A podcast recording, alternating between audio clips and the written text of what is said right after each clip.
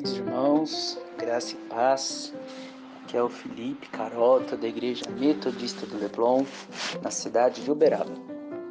O tema do nosso áudio de hoje é Saia da Ostra.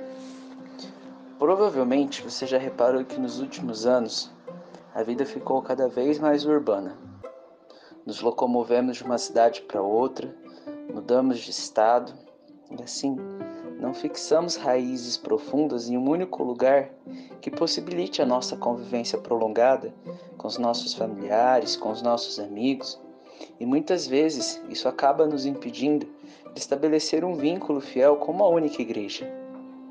A Bíblia diz em Efésios 5, versículo 33: Cada um de vocês também ame a sua mulher como a si mesmo, e a mulher trate o marido com todo respeito. Mas o que isso tem a ver com esse contexto?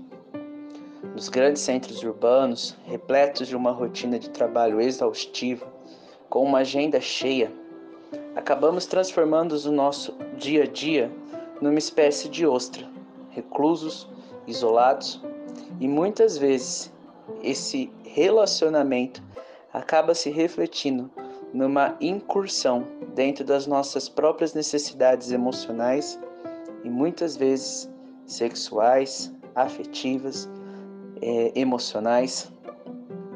E assim, o que o texto diz hoje é que marido ou esposa devem re, constantemente receber afirmações e atitudes carinhosas dos seus parceiros.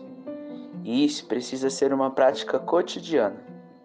Às vezes, o que nos falta no meio de uma vida corrida e agitada é alguém com quem possamos conversar, um bom ouvinte, um companheiro, e não obrigatoriamente um parceiro para uma vida sexual.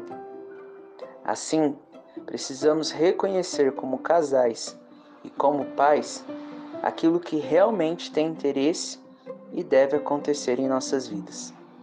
Quando Deus criou Eva, a fez atraente aos olhos de Adão, e não havia outra mulher. Também Eva estava encantada por Adão. Não havia outro homem.